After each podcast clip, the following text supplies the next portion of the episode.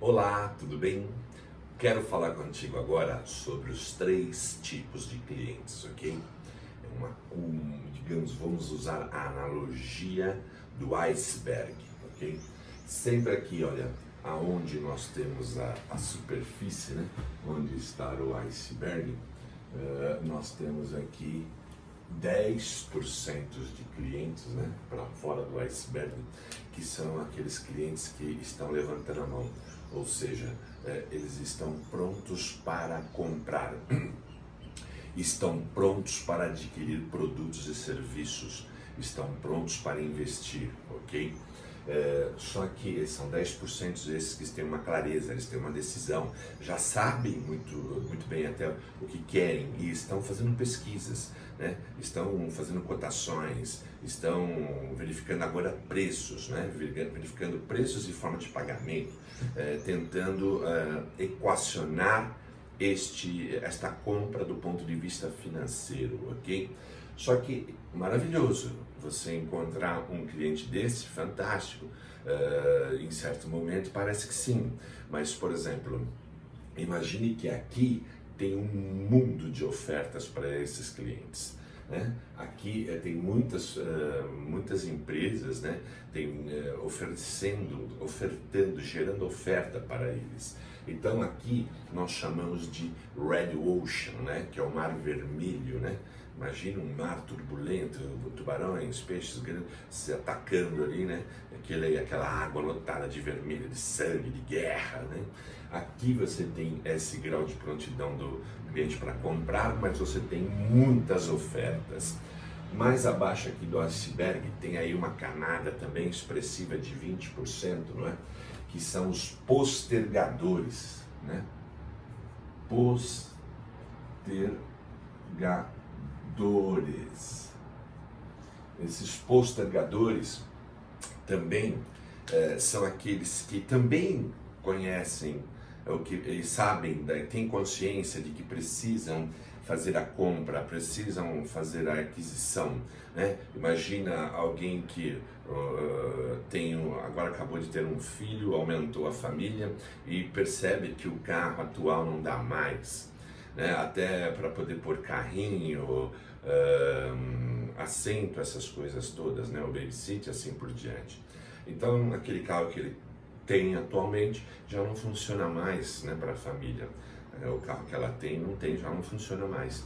Então tem consciência de que precisa trocar em algum momento, mas fica postergando, porque é, é muito da característica do ser humano, né?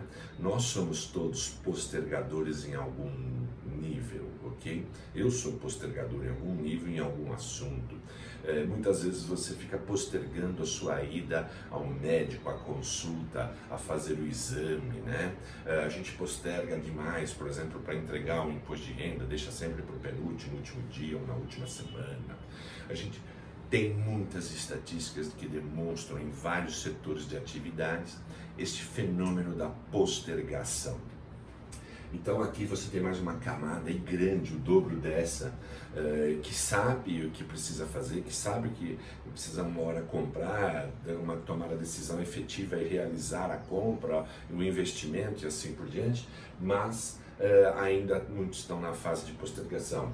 Você pode trabalhar aqui, pode trabalhar aqui, sim, claro que pode mas você tem que ter essa consciência. Aqui você vai ter um, um, um volume enorme de ofertas para essa camada e aqui você vai ter uma parte trabalhando essa camada, mas sabendo que é, vai jogar contra ti o tempo, tá certo?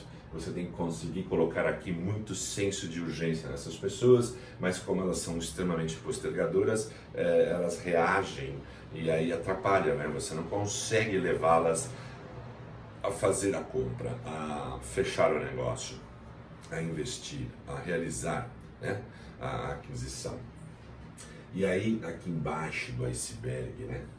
Por que iceberg? Porque isso aqui a gente também não consegue assim com facilidade enxergar mais do que isso. Mas aqui no iceberg, aonde estão 70% dos seus potenciais clientes.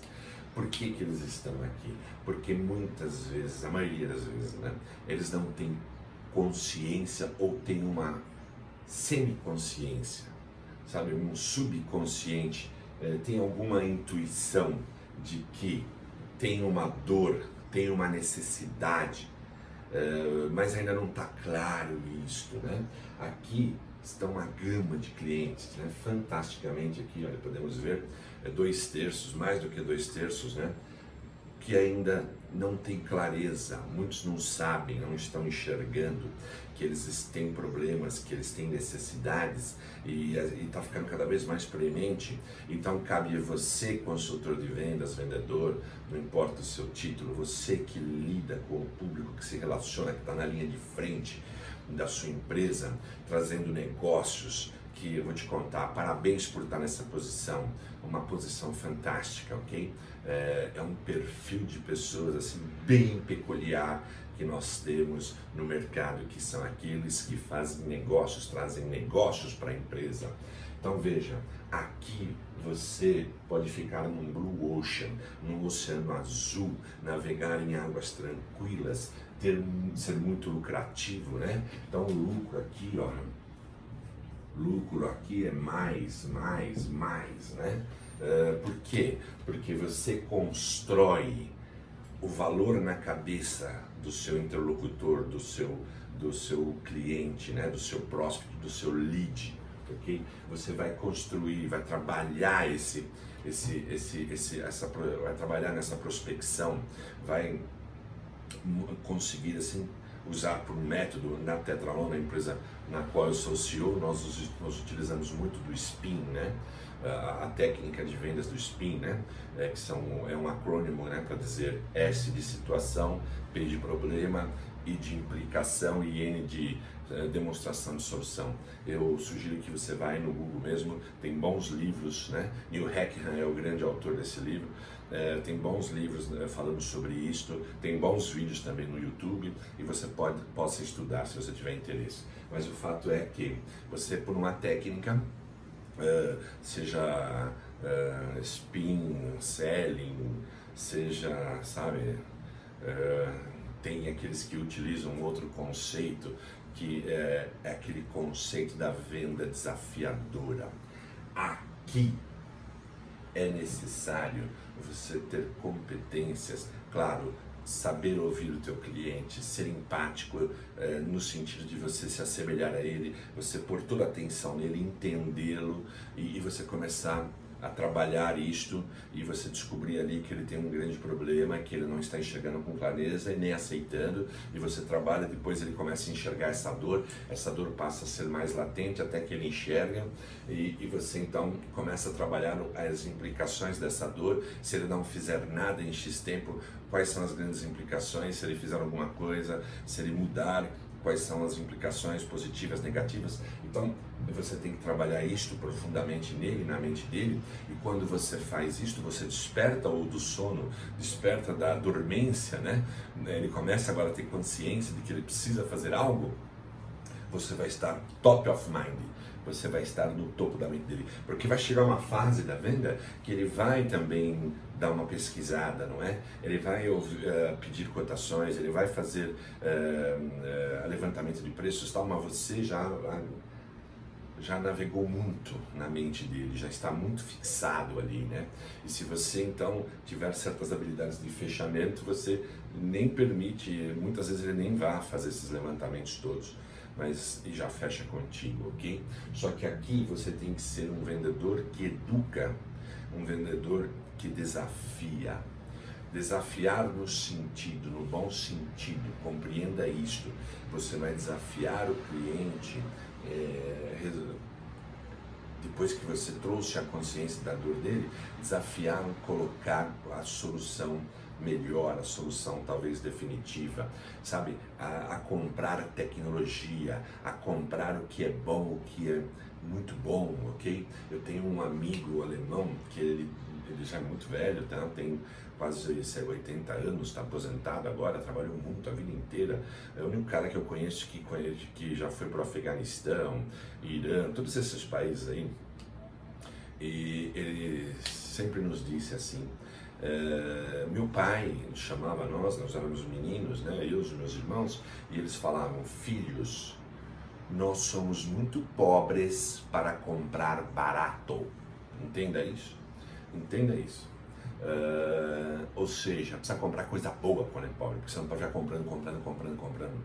E eu vejo que no Brasil ainda tem uma mentalidade muito forte de escassez, uma mentalidade pobre dessas empresas, e grandes empresas, hein? Estão aí figurando em vários rankings, né? Uh, o, o, o cara mais rico do Brasil, que tem um grupo lá que domina várias dessas empresas, eles têm a mania de comprar barato famoso CAPEX e OPEX, compra barato e depois gasta uma fortuna para fazer é, manutenção, reparação, conserto em geral, tá? Estou falando na, agora baseado na indústria que eu estou, na área de equipamentos, mas isso que se cabe para a área de SaaS, serviços, às vezes você compra um software, é, um serviço de software que não vá atender toda a sua necessidade, só parte dela, porque a assinatura é mais barata, e depois esse, esse sistema capota pra caramba, e já passei várias vezes isso, e, e, e, e, o retrabalho, o tempo perdido é muito mais caro, né?